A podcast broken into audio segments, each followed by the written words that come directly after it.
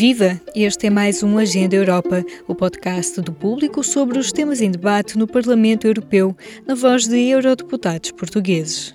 Este é já o penúltimo episódio do nosso podcast, que publicamos num dia especial, o Dia da Europa.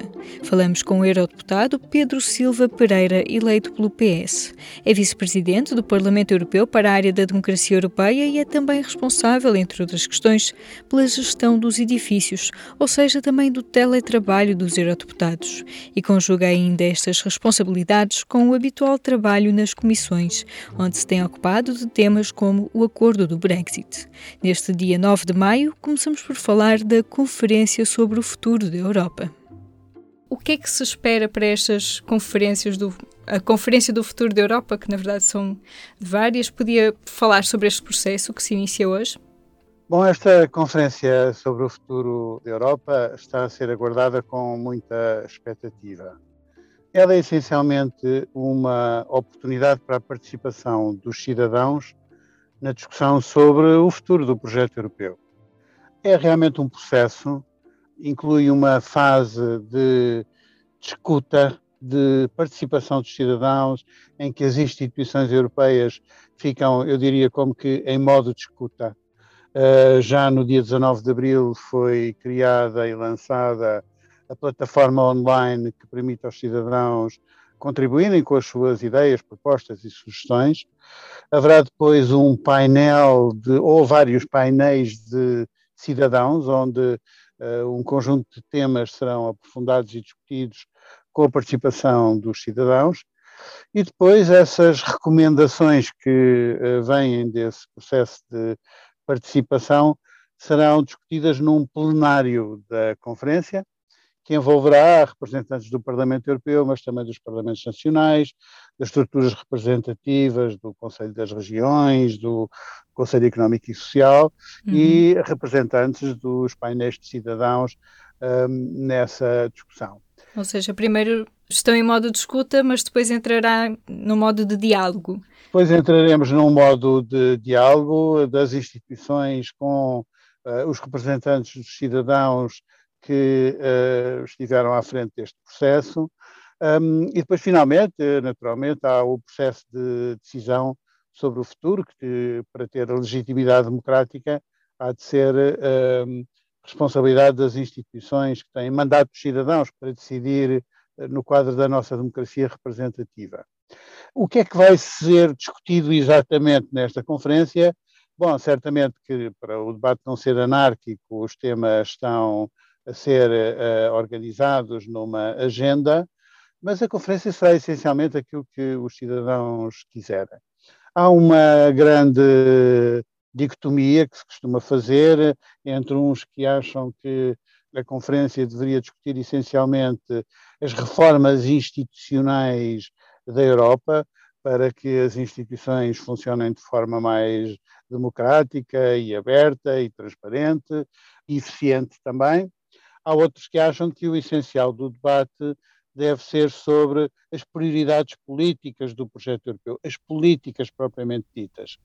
Uh, enfim. Já agora, para si, o que é que gostaria de, de que fosse uma, um foco? Eu acho que a conferência terá sempre que ser uma síntese das duas coisas. Há uma parte de alterações institucionais que são pela sua própria natureza, difíceis, porque se implicam uma revisão dos tratados fundadores, requerem unanimidade no Conselho. E os, as unanimidades, naturalmente, são sempre muito difíceis de construir politicamente. E isso limita sempre muitas ambições em matéria de reformas institucionais. Mas há mudanças institucionais que poderiam ser introduzidas, mesmo sem a reforma dos tratados, aprofundando e explorando o potencial ainda disponível no Tratado de Lisboa que rege a União Europeia. Agora, o que eu acho que é incontornável é que a conferência uh, realmente se centre na forma de, do projeto europeu corresponder às expectativas dos cidadãos. Isso realmente é muito das políticas. Acho que depois da, da pandemia, a prioridade aos temas da saúde é incontornável e acho também que com a crise económica e social que a pandemia gerou, eu espero, e isso realmente é uma, uma expectativa política pessoal que tenho, que os temas da, do combate à pobreza e às desigualdades ganhem uma nova prioridade na agenda europeia. Sim, estamos a gravar, obviamente, antes das conclusões da Cimeira uh, Social, mas não sem querer entrar em futurologia sobre o que, é que serão os resultados. Também aí poderá a Europa enviar um sinal também aos cidadãos de que tem preocupações com os seus problemas concretos, né? porque a Cimeira também trata de muitas questões relacionadas com o emprego, com a pobreza, que se agudizaram com a pandemia. Com certeza, houve um retrocesso uh, económico e social muito importante. Uh, e eu creio que a presidência portuguesa da União Europeia tem tido a lucidez e, e até a habilidade política de uh, pôr em marcha processos que são dirigidos a enfrentar esses problemas. Primeiro, foi a própria presidência portuguesa que desbloqueou a Conferência para o Futuro da Europa. Estava num impasse há mais de um ano, ninguém se entendia sobre o modo de a organizar e, de facto, o primeiro-ministro António Costa lá conseguiu sentar toda a gente à volta da mesa e, e aí temos a sessão de abertura da conferência neste dia da Europa, dia 9 de maio. E depois também eh, a presidência portuguesa fez das suas prioridades uh, máximas a questão social, de uma Europa social, à altura do seu pilar europeu dos direitos sociais, e promoveu esta Cimeira Social, uh, lembrando, portanto, que essas ambições para o futuro da Europa não devem ser apenas de uma transição verde e digital, que são muito importantes para os desafios da globalização, mas também justa. Uhum. Uh, e eu creio que isto é realmente muito importante. E é por isso digo que a presença portuguesa teve essa lucidez de colocar este tema nas prioridades e eu espero que ele seja desenvolvido na Conferência para o Futuro da Europa, de forma a que o combate à pobreza e às desigualdades ganhe uma nova prioridade. Agora, repara o seguinte: um, há quem diga que as presidências uh, rotativas da União Europeia já não são o que eram antes e realmente há presidências que vêm e vão e a gente mal dá por elas. Uh, nós sempre tivemos em Portugal a tradição de ter presidências marcantes, que ligaram a Estratégia de Lisboa, depois o Tratado de Lisboa, e agora estamos com uma presidência que uh, criou a oportunidade desta Conferência para o Futuro da Europa e que, além disso, aprovará no Porto, ou aprovou na, nesta Cimeira Social já, uma declaração para uma agenda social, que eu creio que é muito importante. Uhum.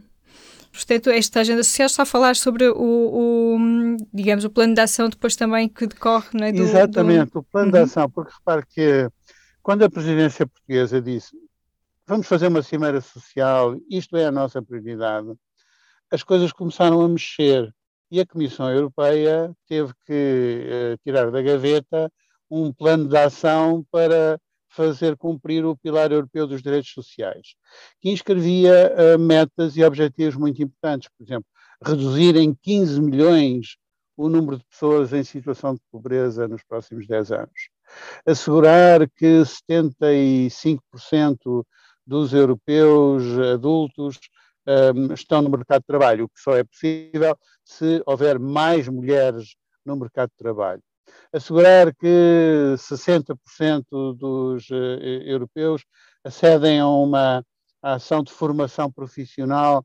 anualmente. Portanto, estas metas, uh, que depois terão seu seguimento em programas uh, e em instrumentos financeiros, realmente fixam um rumo. e eu creio que isso é já um grande legado da presidência portuguesa e muito importante também para o projeto europeu, porque o meu sentimento é que, uh, perante os desafios todos com que o projeto europeu está confrontado e esse crescimento que vemos para aí dos uh, populismos eurocéticos e anti-europeus e xenófobos, muitas vezes também, uh, o projeto europeu precisa mesmo de promover um grande reencontro com as expectativas dos cidadãos. E realmente só o fará se responder à pandemia, como está a fazer, finalmente, com esta estratégia europeia de vacinação, se responder à crise económica e social com um programa financeiro à altura das circunstâncias e se uh, criar oportunidades de participação dos cidadãos como está a fazer na Conferência para o Futuro da Europa. Portanto, eu vejo tudo isto como parte de um processo para promover o reencontro do projeto europeu com as expectativas dos cidadãos. Uhum. Mudando um pouco de, de, assunto, falando um pouco sobre o seu trabalho uh, no Parlamento, podia nos contar um pouco como é ser um dos vice-presidentes do Parlamento Europeu, por exemplo, uh, uh, como é que foi gerir o, o, deputado que até tem essa parte, digamos, mais logística dos edifícios, gerir o Parlamento Europeu em pandemia, com muitas pessoas a terem que ser deputados e assistentes a partir de casa? Bom, eu quando fui eleito vice-presidente do Parlamento Europeu, não esperava realmente ter que enfrentar, como tivemos todos, esta situação absolutamente crítica de manter operacional um Parlamento Europeu em plena pandemia. Uh, e isso uh, foi difícil para todas as instituições, mas para um Parlamento com deputados de 27 países diferentes, sujeitos a restrições de viagens, a, a regras diferentes de controle da pandemia, isso foi extraordinariamente complicado. Portanto, isso obrigou, em primeiro lugar, Uh, grande flexibilidade na interpretação das regras, porque nós tivemos que adotar medidas excepcionais de funcionamento, com uh, reuniões uh, em modo remoto, online, em que as pessoas podiam participar a partir do país de origem. Isso hoje em dia parece-nos não tão extraordinário, mas nós conseguimos fazer isso com tradução simultânea em várias línguas, o que torna a coisa bastante mais complicada. E com sistemas seguros de votação a partir uh, do local onde as pessoas estavam. E isso uhum. permitiu manter o Parlamento operacional, o que numa situação de crise foi essencial, porque dependia do Parlamento aprovar muitas das medidas legislativas de resposta económica à crise e até de gestão de medidas sanitárias, uhum. e, e, o Parlamento Europeu esteve sempre operacional, e eu penso que isso foi um grande sucesso. Aprendemos também muito com isso. Eu uhum. acho que ficarão desta experiência novas formas de envolvimento e de participação dos cidadãos através destes mecanismos, destas plataformas online que poderemos usar no futuro. Uh, mas foi realmente um desafio muito grande. Sim, e prevê-se que, por exemplo, na forma de funcionamento do próprio Parlamento para o futuro, se alguma coisa possa se tornar mais flexível, porque estou a pensar eurodeputados que têm que todos os meses, pelo menos, e na verdade passam todas as semanas, têm que viajar dos seus países de origem para Bruxelas, são, quer dizer, ambientalmente, por exemplo, que é uma das preocupações cada vez mais uh, crescentes entre os cidadãos, não é? Isto é, uh, alguma hipótese, previsão ou, ou cabimento para se repensar este, digamos, peso logístico destas deslocações todas ou, ou, ou há outras formas do Parlamento se preocupar Bom, com isso? É assim, nós não queremos transformar o Parlamento Europeu numa instituição digital uhum. e, portanto, é muito importante que os Estados uh, do Parlamento Europeu se continuem a reunir e que tenham uh, reuniões físicas e oportunidades de encontro e de debate e de confronto e de negociação que só são plenamente eficazes com reuniões físicas. Uhum. E, portanto, nós queremos que isso continue uh, a acontecer. E volta Agora, a acontecer, há, não é? Sim, e tão depressa quanto possível. Agora, isso não significa que não exista um conjunto de uh, operações do Parlamento Europeu e de reuniões uh, mesmo que podem acontecer em modo digital, eh, até audiências públicas, com participação dos cidadãos, por uhum. exemplo, e eu creio que haverá, portanto, a internalização de alguns destes procedimentos, mas sem cair na ilusão de que podemos ter um Parlamento virtual sem nunca nos vermos uns aos outros. Eu penso uhum. que também não seria uma boa solução para o, aquele que é o, o coração da democracia europeia, porque o Parlamento Europeu é a única instituição europeia eleita diretamente pelos cidadãos e, portanto, é preciso que funcione como um verdadeiro Parlamento. Sim, uma verdadeira ágora né, de, de troca de ideias. Uh, só para então concluir, participa nas comissões de, de, de, de, assuntos muito importantes e, por exemplo, um dos pacotes que até tem, porque foi relator para uma das comissões onde está, é, é a questão do, do Brexit. Como é que prevê que será este desfecho? Nós vamos conseguir fazer isto de forma tranquila, pacífica e sem mágoas, ou com nossa, as relações também até dentro do, do espírito europeu ainda intactas? Bom, começando pelo princípio, realmente é uhum. é verdade que a minha eleição como vice-presidente do Parlamento Europeu só acrescentou trabalho ao trabalho que eu já tinha antes nas várias comissões em que estou envolvido, que são comissões importantes para a ação política do Parlamento Europeu. Eu estou na Comissão de Assuntos Constitucionais, onde essa questão do Brexit é muito tratada, mas enfim, muitas das questões agora da Conferência para o Futuro da Europa e das tais reformas institucionais, naturalmente, discutem-se muito aí. Estou na Comissão de Economia, onde discuto toda a política económica da União, política orçamental e a resposta económica ou financeira a esta crise. Estou ainda na Comissão de Comércio Internacional, onde, um, eh, enfim, tratamos toda a agenda comercial. Eu fui relator para o acordo comercial entre a União Europeia e o Japão, que foi o maior acordo comercial já celebrado pela União Europeia, e onde, aliás, também temos que tratar da questão do Brexit, porque, no fim das contas, este acordo com o Reino Unido é um acordo comercial também.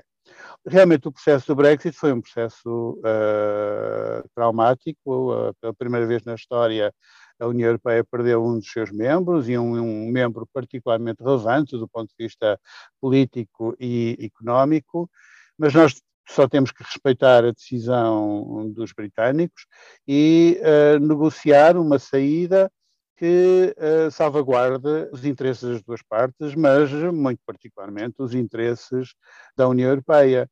Isso implicou fazer dois acordos: o acordo de saída do Reino Unido em que nós salvaguardamos os direitos dos cidadãos europeus que vivem no Reino Unido, mas também dos britânicos que vivem na União Europeia, uhum. e em que resolvemos, tanto quanto era possível resolver, o problema da fronteira entre as duas Irlandas, com um protocolo para a Irlanda do Norte, que no fundo substitui os controlos fronteiriços que deviam ser feitos entre as duas Irlandas por controlos fronteiriços no Mar da Irlanda. Uhum. Esse processo, eu sou o relator do Parlamento Europeu para a implementação desse acordo de saída e os problemas, tenho que dizer, são muitos. Se não tanto no que respeita aos direitos dos cidadãos, embora aí também existam ainda dificuldades, mas então no caso da Irlanda do Norte a situação é muito complicada, com o Reino Unido a incumprir nos compromissos que assumiu. Uhum. E até existe um processo de infração da Comissão Europeia contra o Reino Unido. Bom, e aí é a mensagem do Parlamento Europeu e a minha também como relator é simples, nós não nos conformamos com nada que não seja o cumprimento integral daquilo que está acordado. E, portanto, o Reino Unido tem mesmo que cumprir o acordo de saída, o protocolo da Irlanda do Norte, porque também, se não fizer, nem garante as condições do processo de paz da Irlanda do Norte, o acordo uhum. de Sexta-feira Santa, que é tão importante uh, e que tem como uma das suas conquistas precisamente não haver fronteiras entre as duas Irlandas, nem garante a integridade do mercado único, isso nós também não podemos aceitar. Uh, depois temos agora este novo acordo para a relação futura política e económica com o Reino Unido, que é um acordo sem precedentes, um acordo muito ambicioso, que realmente permite um acesso ao mercado europeu ao Reino Unido como não existe em nenhum outro acordo comercial anterior, mas que, em contrapartida, para que isso seja possível, exige que os nossos padrões ambientais, sociais e laborais sejam respeitados. Uhum. E que não exista distorção da concorrência, por exemplo, através das regras de ajudas de Estado. E tem instrumentos bastante eficazes para garantir o cumprimento. E, portanto, nós estaremos atentos e vigilantes no cumprimento deste acordo, esperançados em virar a página e em construir uma relação com o Reino Unido positiva, mas também decididos a defender os interesses da União Europeia e a integridade do nosso mercado único. Eu creio que o processo do Brexit foi também traumático para o próprio Reino Unido. As uhum. ilusões e as facilidades que foram prometidas não se confirmaram. Tivemos aqui vários anos de um calvário muito penoso. Eu creio que isso também serve de aviso a outros Estados-membros que percebem que a ruptura com a União Europeia, além de não ajudar a resolver nenhum problema que temos em comum, é também a fonte de muitos uh, problemas e, portanto, desse ponto de vista, acho que é bom que a União Europeia tenha estado unida na mesa das negociações, unida na celebração deste acordo e acho que está, desse ponto de vista, hoje mais capaz de perceber que o nosso futuro deve ser um futuro em conjunto, porque uh, juntos seremos sempre mais fortes para resolver os nossos problemas comuns. Pedro Silva Pereira, eurodeputado eleito pelo Partido Socialista e um dos atuais vice-presidentes do Parlamento Europeu. À margem da Cimeira Social do Porto, conversamos também com a eurodeputada Irache Garcia Pérez, líder do grupo dos Socialistas e Democratas. É a única mulher entre os representantes do Parlamento Europeu no Conselho Executivo da Conferência sobre o Futuro da Europa. O que acredita que pode ser diferente nesta tentativa de ouvir os cidadãos? Eh, para lo que sirva es para abrir un debate eh, no circunscrito a, la burbuja de Bruselas, donde toda la ciudadanía que quiera pueda participar en, ese proyecto eh, del futuro de, Europa. Yo he dicho en muchas ocasiones en este último mes, desde que llevamos trabajando, eh, que el éxito eh, o el fracaso de esta conferencia se basará en la capacidad que tengamos de que realmente se posibilite esa participación que la ciudadanía lo conozca, que puede participar y posteriormente, evidentemente, que lo haga, ¿no? Eh, y para eso estamos trabajando, todavía un poco envueltos en las cuestiones burocráticas, pero sobre todo para establecer los distintos instrumentos de, participación. Ya hay claramente uno que es la plataforma digital, donde todos los ciudadanos y ciudadanas pueden entrar, trasladar sus ideas, preparar eventos, convocar eventos, que todo el mundo que quiera participe con una sola condición eh, para participar en esa plataforma, que es el respeto a los valores de la Unión Europea. A partir de ahí, el respeto a la diversidad, a las diferentes ideas, a las diferentes posiciones ideológicas, eh, pero ese es un instrumento. Por otro lado, estarán los paneles eh, de ciudadanos, donde se podrá plantear los debates necesarios, y por otro lado, eh, el, rol del pleno de la conferencia donde estaremos Parlamento Europeo, estarán parlamentos nacionales, estará sociedad civil, estarán los sindicatos, eh, estarán todos aquellos que, quieran participar en, este, en este debate. Y con una cuestión para mí muy importante que para los socialistas ha sido fundamental en las negociaciones y es garantizar que en todos los debates haya eh, por lo menos un 25% de, de jóvenes, que es el que, puedan dar voz, porque si hablamos del futuro de Europa, es indispensable eh, que sean los jóvenes también los que nos eh, digan hacia dónde eh, quieren caminar, ¿no? Y por lo tanto, garantizando que hay participación de jóvenes y luego garantizando que esos paneles de discusión van a tener la diversidad ideológica, de género, territorial, de condición económica, toda la diversidad posible que significa Europa, yo creo que conseguiremos un buen, um bom eh, trabalho. Não? Sim, até para ouvir mais vozes, porque também sabemos que a participação participam los mismos siempre. Pero sí. por eso la idea de, bueno, por un lado la participación más estructurada, que puede ser la que se establece a través del plenario, y luego una participación eh, que no es estructurada, eh, que será la de los paneles de ciudadanos, donde se garantice eh, que realmente eh, pues, eh, pueda participar gente de la que normalmente no participan en nuestros debates, pero sí que tienen cosas que decir sobre Europa. Uhum. E a eurodeputada, o que gostaria de ver debatido nesta conferência sobre o futuro da Europa? A mí me gustaría, a mí me gustaría que, que eh, pudiéramos definir si, si, el objetivo, si la gran mayoría de Europa quiere avanzar en esa Europa social, en esa Europa feminista eh, y en esa Europa verde. ¿no? Yo creo que son ahora mismo lo, los tres espacios donde entiendo que eh, el, la sociedad eh, progresista europea eh, quiere participar en, en el diseño eh, de Europa en ese sentido. ¿no? El feminismo, la ecología, y la dimensión social son tres elementos fundamentales para mí, como, desde mi responsabilidad política, en la que me gustaría también escuchar si la ciudadanía va en esa línea o no. En cualquier caso, creo que estamos obligados a escuchar, a aprender eh, y a ver si, si estamos acertando o nos estamos equivocando en el diagnóstico. Quizá nos dicen lo contrario los ciudadanos y las ciudadanas. No lo sabemos, vamos a escucharles. eurodeputada española Irache García Pérez. Viva! Este é o P24. Olá, este é o Poder Público. Sobre Carris. Este é o Vitamina P. Vamos lá? Já segue os podcasts do Público?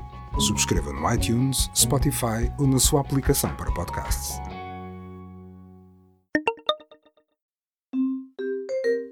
A cada episódio do Agenda Europa ouvimos novas vozes sobre o que esperam ver no topo da agenda europeia. E para celebrar este 9 de maio e o lançamento da Conferência sobre o Futuro da Europa, reunimos na nossa página os contributos que recolhemos ao longo dos últimos meses. Em público.pt barra agenda-europa pode navegar pelos temas que mais levantam inquietações. Europa e democracia, direitos sociais, emergência climática e as políticas de asilo e migrações. Pode também deixar seu contributo. Mas por hoje ainda é tempo de trazermos mais vozes. Esta semana ouvimos Francisco Paupério, de 26 anos. Olá, o meu nome é Francisco Paupério, nascido no Porto, tenho 26 anos, tenho uma licenciatura em Biologia e um mestrado em Biologia Computacional. Neste momento, encontro-me a fazer o doutoramento em Biomedicina no Instituto Gulbenkian de Ciências em Oeiras. Estou envolvido no projeto dos 230, que pretende entrevistar os 230 deputados da Assembleia da República, assim como os nossos eurodeputados. Também faço parte da comunidade Lidera, onde pretendemos efetivar a transição de Portugal para uma sociedade sustentável com foco na ação climática. Não podemos negar que a iniquidade está em crescente em toda a Europa, especialmente devido à situação pandémica e de crise atual. Como tal, as questões sociais têm de saltar para o topo da agenda europeia. Primeiro, é preciso selar o acordo para o salário mínimo europeu e tornar realidade o mais urgente possível. Este salário mínimo deveria seguir uma fórmula baseada não só na situação económica do país membro, mas também da qualidade de vida e indicadores sociais. Segundo, e ainda não acredito que isto precisa de ser reforçado em 2021, mas tem de se acabar com as diferenças de salário entre género. As mulheres na União Europeia recebem em média menos 14% que os homens. Para além disto, as mulheres estão mais propensas a desistir dos seus trabalhos para assumir trabalho doméstico é preciso salientar que a nova estratégia para a igualdade de género necessita de ser o mais ambiciosa. Por último, acho fundamental ser discutido o tema da crise climática. Uma crise que também chega a todas as fronteiras e classes sociais e que também vem agravar ainda mais as desigualdades já existentes. E aqui a União Europeia peca uma vez mais pela falta de ambição e de visão. A comunidade científica mostra-nos modelos de aquecimento climático até mais 4 graus no nosso planeta, com efeitos devastadores para a sociedade. Este é o resultado da inação humana à redução de emissões.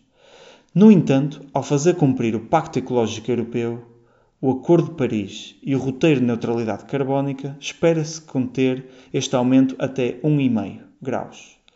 Ou seja, na melhor das hipóteses, contando que tudo corre como planeado, continuamos a ter aumento de fenómenos extremos como furacões, cheias, ondas de calor, secas extremas e eventos de grande precipitação.